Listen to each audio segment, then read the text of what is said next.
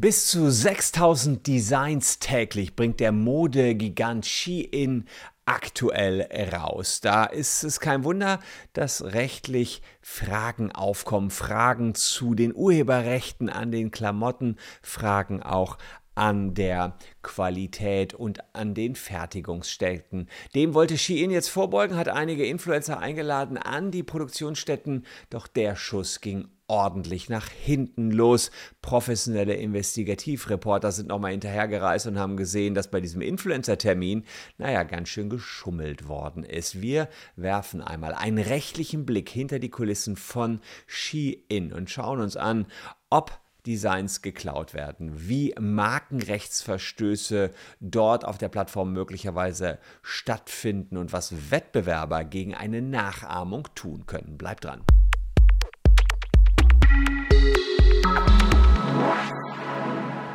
Hallo, ich bin Christian Solmecke, Rechtsanwalt und Partner bei WBS Legal in Köln und abonniert gern diesen Kanal, wenn ihr rechtlich up-to-date bleiben wollt. Und an der Stelle noch ein kleiner Hinweis, weil wir ja bald den Advent haben, habe ich euch zwar keinen Schokokalender gebacken oder erstellt, nein, ich habe ein kleines Büchlein geschrieben, recht besinnlich, der juristische Adventskalender. 24 kleine rechtliche Stories rund um Weihnachten. Richtig schön zum Schmökern, kostet glaube ich 12 Euro äh, schaut mal rein über den QR-Code, kommt ihr dahin. Schokokalender war gestern. Ja, bis zu 6000 neue Designs, ich habe es gerade schon erwähnt, äh, gibt es bei Shein täglich. Die Frage ist, ob der Schein bei Shein trügt. Äh, das will ich hier in diesem Video einmal näher beleuchten. 2008 wurde der Modevertrieb gegründet. Mittlerweile verkaufen die nicht nur Fashion, sondern auch Haushaltswaren, Dekoration, Elektronik.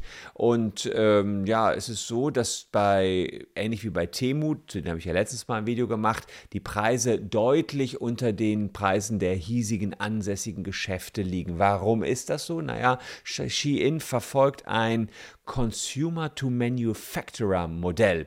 Das heißt, die Fashion wird relativ zügig produziert und mit künstlicher Intelligenz wird ermittelt, was der Markt gerade wünscht. Damit ist Shein einer der weltweit größten Online-Textil- Händler geworden und der Inbegriff von Fast Fashion. Ich habe diese Grafik hier mal rausgesucht für euch, wenn ihr seht, wie Shein wächst und ähm, seht ihr mit diesem schwarzen Balken, die sind bald größer als Platzhirsch Zara, H&M, diesen rosanen Bereich, haben die mittlerweile im Umsatz schon geschlagen. Also riesig das Wachstum von Shein. Ähm, ja, seit es AliExpress, Wish, Temu oder Shein gibt beim Shoppen in China, gibt es Probleme. Ich habe beim Temu-Video darauf letztens mal hingewiesen. Natürlich auch die Produkterstellungsbedingungen in China sind nicht immer optimal.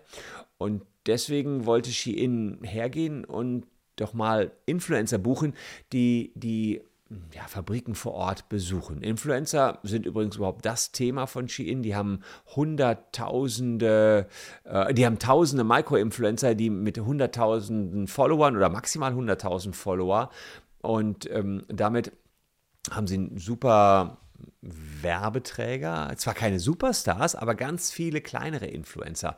Die machen auf TikTok ja, ja, so Videos, wo sie ihre Käufer auspacken und ja, sollten jetzt doch zeigen, dass die Arbeitsbedingungen bei den Ski-In Manufakturen gar nicht so schlecht sind, dass die Beschäftigte da nicht 18 Stunden arbeiten müssen, dass sie da nicht kaum Geld verdienen. Und deswegen gab es eine groß angelegte Influencer-Kampagne und die Influencer sind äh, hingefahren und das sah alles sehr, sehr schön aus. On the Road äh, Day 3. Gucken wir mal rein.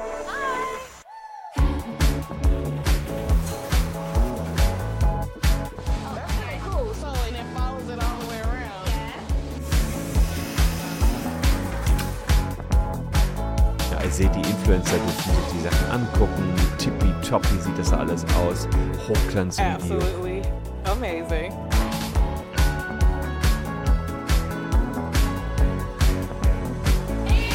Also, das sind die Influencer, die dann zu Shein gekommen sind und gesagt haben, wie toll das da alles ist.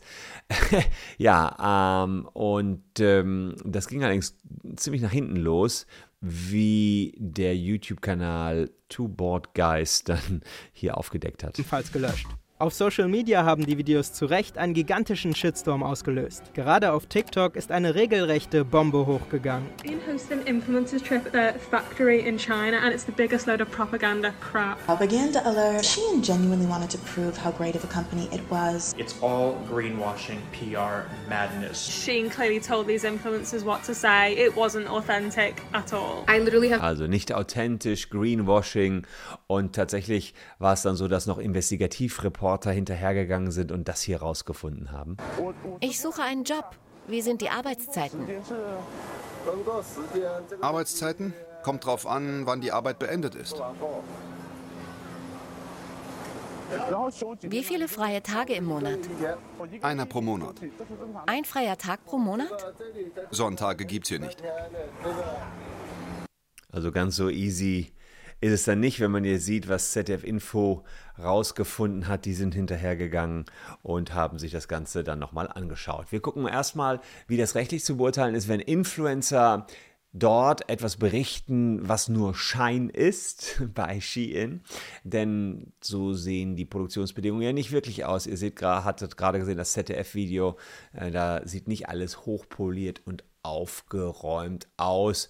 Insofern ähm, ja, muss man sich überlegen, was ist eigentlich, wenn man Werbung für etwas macht, was so gar nicht existiert. Schauen wir uns gleich an. Hier noch ein kurzer Hinweis für alle, die privat krankenversichert sind. Checkt mal den QR-Code aus oder geht über den Link in der Caption, dann gelangt ihr zu unserer Landeseite und wir sagen euch, ob ihr Geld zurückbekommen könnt. Ihr müsst nur wenige Fragen beantworten und dann äh, sagen wir euch, äh, inwiefern ihr hier von eurer Krankenversicherung für illegale Preiserhöhungen Geld zurückbekommen könnt. Jetzt im November haben ja alle wieder ordentlich angepasst. Also da einfach mal auschecken, wenn ihr nicht die Erhöhungen der Vergangenheit tragen wollt und auch für den aktuellen Status etwas tun wollt. Ja, wie sieht es rechtlich aus? Darf man Werbung für etwas machen, was so nicht stattgefunden hat, so wie diese Influencer, die hier Werbung für die tollen Produktionsbedingungen bei Shein Werbung gemacht haben?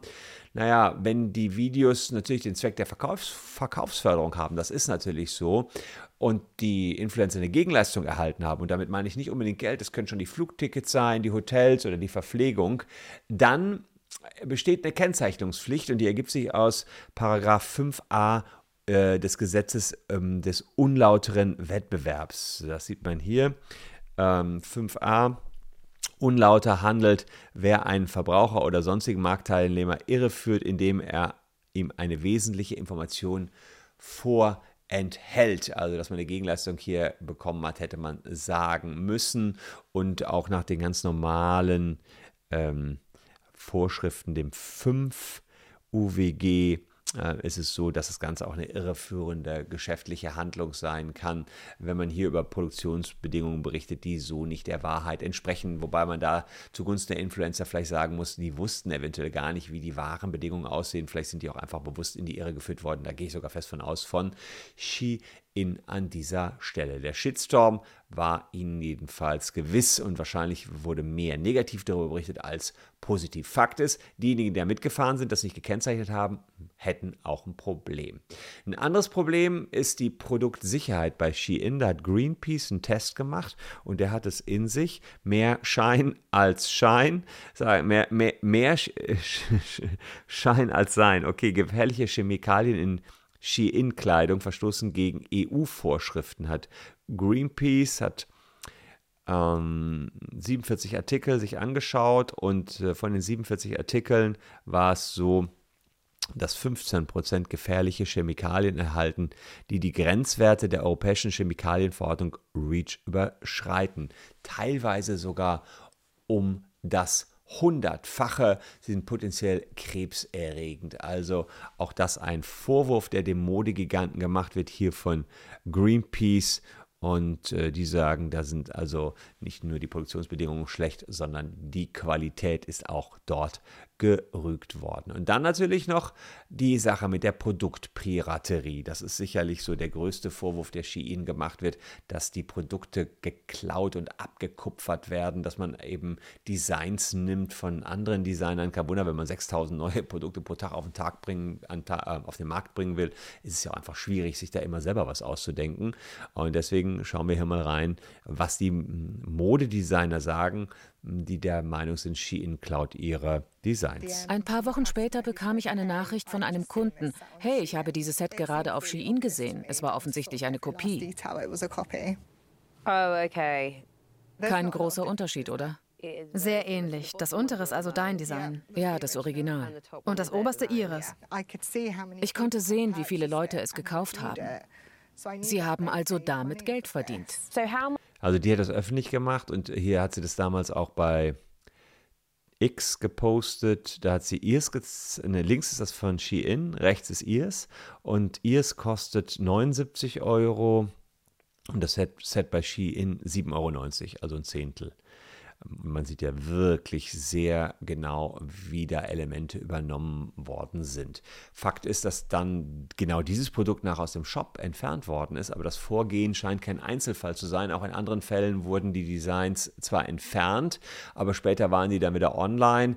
Fakt ist, dass Shein mit Hilfe künstlicher Intelligenz den Markt scannt nach Trends und dann rucki entwickeln lässt. Und aus diesem Grund haben auch H&M und noch andere Unternehmen Shein im Jahr 2021 wegen diverser Rechtsverletzungen verklagt. Also es ähm, war so, dass die davon ausgingen, das sind auch unsere Designs. Auch Ralph Lauren und Zara sind da mittlerweile tätig geworden, genauso wie Levi Strauss.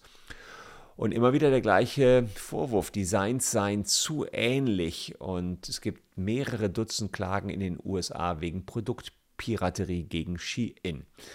Aber sind Kleidungsstücke überhaupt, solche Klamotten, sind die überhaupt rechtlich geschützt? Und welches Gesetz hindert fremde Unternehmen, ein Modestück zu kopieren? Ja, beim Thema Mode ja, kommen sehr viele Rechtsgebiete zusammen. Da haben wir den gewerblichen Rechtsschutz, wir haben das Urheberrecht, wir haben das Designrecht, das Markenrecht und das wollen wir uns mal genauer angucken.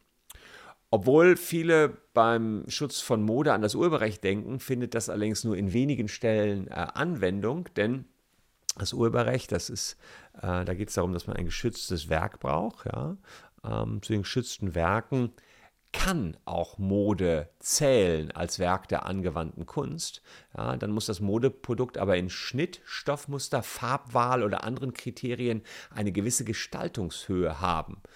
Das Aussehen muss sehr kreativ sein und sich ähm, nicht nur der Formgebung nachrichten. Das heißt, wenn ich jetzt ein T-Shirt habe, ist klar, ein T-Shirt oder ein Pulli hat hier zwei Löcher, muss hier ein Loch haben und hier unten ein Loch haben.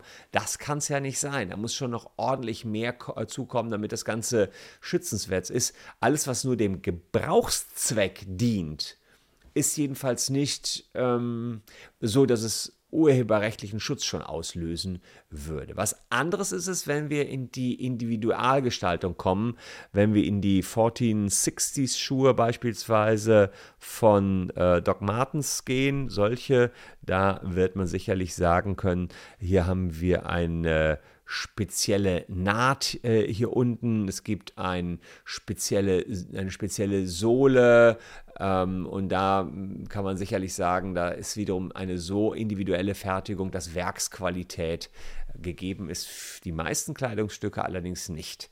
Da hat dann vielleicht noch die Werksqualität, wenn irgendwas draufgedruckt ist auf ein T-Shirt, aber ansonsten ähm, ist es eher nicht vom Urheberrechtsschutz geschützt. Aber zum Glück haben wir ja noch das Designrecht. Beim Designrecht kann man sich ein bestimmtes Design eintragen lassen und dann genießt das 25 Jahre Schutz.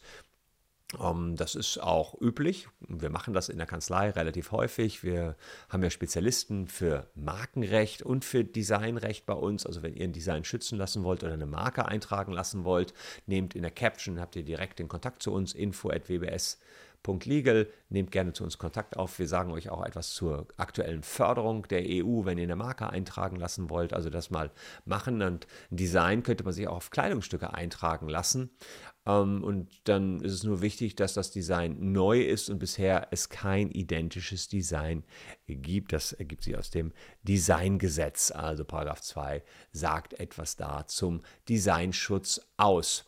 Außerdem gibt es natürlich noch ähm, ja, internationalen Designschutz, nicht nur deutschen Designschutz. Deutschen würdet ihr beim Deutschen Patent- und Markenamt eintragen lassen.